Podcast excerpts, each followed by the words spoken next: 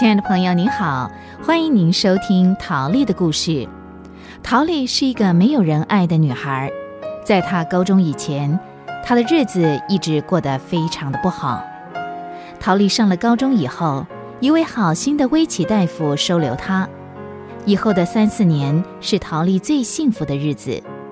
威奇大夫夫妇对他们很好，从来不让工作影响陶丽的课业。陶丽高中毕业以后，继续在艺术技术学院受造就。这时候，陶丽开始有了何去何从的苦恼。上回我们说到，威奇大夫帮助陶丽跟多年不见的父亲取得了联系。很意外的，陶丽的父亲竟然要她去团聚。从来没有尝过亲情滋味的陶丽，毅然而然地绕了半个美国。到了奥克拉荷马州的托沙市，寻访陌生的父亲。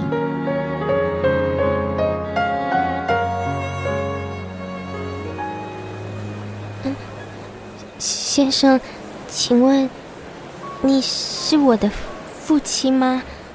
嗯，你是陶丽吗？爸爸。哎，好，好，好，咱们快回家。你看，大家都在看我们了。你不要我了。哎，别说傻话了，走，爸爸带你回家。回家？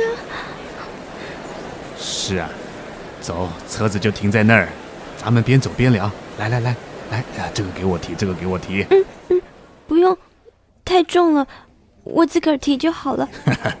你瞧，爸爸还不够强壮吗？我一定要提这个箱子，没问题的。走，我们回家。回家，十多年来，从来没有人对陶丽说过这样的话。从小，她只有一个家，就是奥克兰第三十四街那栋两层楼的楼房。可是，那个家对陶丽来说，像黑暗的地狱一样，只能算是一个栖身之所。如今，父亲就要带她回家了。到底这个家又是一个怎样的家呢？陶丽默默地跟在父亲的背后，心情像海浪似的起伏不定。陶丽第一眼看到父亲的穿着，又看到他开着名贵的轿车，陶丽就知道，这些年来他父亲过得不错。不知道为什么，这反而使陶丽的心又暗淡了。他不明白，父亲的日子既然过得那么好。为什么想都没有想到自己的骨肉？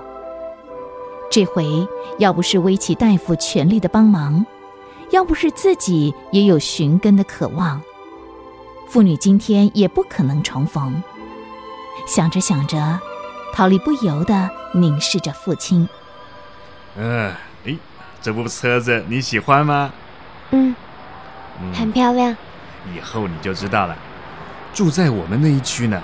漂亮名贵的车多的是，呃，对了对了，呃，爸爸希望你留下来，呃呃，你说呃，你说呃，你学的是，呃，画画，哪方面的画？嗯，都学过，不过我最近在专攻工程设计图。哎呀，好极了，好极了，这个我一定可以替你找一条好门路的。这些年呢，我做的是房地产生意。认识了不少建筑界的名人了，所以呢，嗯，你就安心的住下来吧。啊，爸爸，家里还有什么人啊？你说我们家，哎，我们家人口最简单了，加上你，嗯，只有三个人。呃，布兰契呢一直没生。布兰契，嗯，他是。呃，我们结婚好多年了。哦。生不生孩子呢？对我们来说已经不重要了。再说，干我这一行的，也不适合养孩子。他得常常陪我出去应酬啊。以后呢，你可要跟他学学。呃，谁都说他是个交际天才，跳舞啊、喝酒，没有一样难倒他的。今天呢，爸爸能混到有点名气，还真多亏了他呢。嗯。陶丽，嗯，爸爸希望呢，你和布兰契能够处得来。你放心，她不像一般女人那么小气，她是个道地的直肠子，很好相处的。呃，你要来的事情呢，我已经和她说过了，她也很高兴家里多了个人。以后呢，我们出去应酬就不用愁家里没人了。这一路，父亲说了不少话，陶丽却变得很沉默。看来未来的生活圈子并没有陶丽想象的那么宽广。虽然他可以名正言顺的成为这一家的一份子，虽然从此他不必再看人家的脸色过日子，因为父亲的条件足够做他的后盾。可是这些并不是陶丽生命中最重要的。他发现自己生命的方向与父亲的人生观距离非常遥远。究竟他在托沙市能够待多久呢？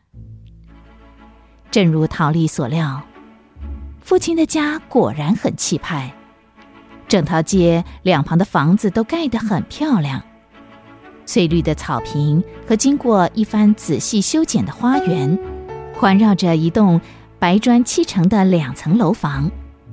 放眼望去，好美啊！父亲说的没错，布兰契的确是一个精明能干又直爽的女人。比起奥克兰的母亲，陶丽不能不佩服父亲的选择。哪个男人不希望有个精明能干的好妻子呢？在这儿，陶丽终于拥有一间精致的卧房，床罩、窗帘都是粉红色的。衣橱、书桌也都是上等的木材做的。头几天，陶丽每天夜里醒来都有一种做梦的感觉。一个月以后，哎哎，陶丽呀，快快快换衣服，打扮打扮，爸爸带你去一个地方，一个让你大开眼界的地方。嗯嗯，爸爸，我我不会化妆，我只擦擦口红而已，可可以吗？什么？都这么大了，不懂得化妆怎么行呢？呃，没关系，待会儿我叫布兰奇教你。嗯嗯，不用不用，那我自己试试看好了。哎，好吧好吧，你呀，也不要太古板了。女孩子多少总要学会打扮自己，让自己更漂亮。漂亮的女孩啊，谁都喜欢，对不对？还有啊，我觉得你太内向了。太内向的人呢，想要在社会上立足啊，会吃亏的。爸，我们要上哪去啊？俱乐部啊，俱乐部啊，有吃有喝有玩的，好热闹啊！呃呃，布兰契呢，已经替你找好舞伴了，人家可是一流的武术指导啊。啊，跳舞。对了，顺便呢，我也给你介绍几个建筑界的朋友。请他们呢替你留意留意一些工作。陶丽很想告诉父亲：“爸爸，我是基督徒，那种地方不适合我去。”但是陶丽就是说不出口。天夫，怎么办？告诉我，应该怎么做呢？求你赶快赐给我一个工作，一个固定的工作。这样，爸爸就不会再要我去那种地方了。还好，不久陶丽就找到工作了。陶丽担任的是建筑师的助手。建筑师告诉他一个计划，陶丽就得计划出他所设计的产品图样。这是陶丽最拿手的工作，因此公司给了他很高的待遇。一年多以来。父亲一直以陶丽为荣，不时的鼓励他，在托沙市的艺术界为达克沃斯家里扬眉吐气一番。这是一个星期天的早晨，陶丽正准备出门。陶丽啊，啊，你呃，你呃，你今天能不能不要去教会啊？啊，爸爸，有什么事吗？嗯，我想你陪爸爸去参加一个酒会，怎么样？呃，有几个老朋友呢，听说我有你这么一位了不起的女儿啊，都想看看你，呃，好不好啊？嗯，爸，可以改天吗？礼拜天我必须必须做礼拜，哪儿都不能去，对不对？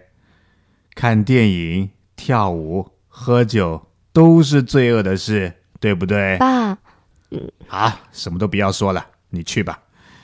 唉，你的上帝比什么都重要。爸爸，对不起。其实这样的阴影早就横隔在他们父女之间了。陶丽将如何面对这道鸿沟呢？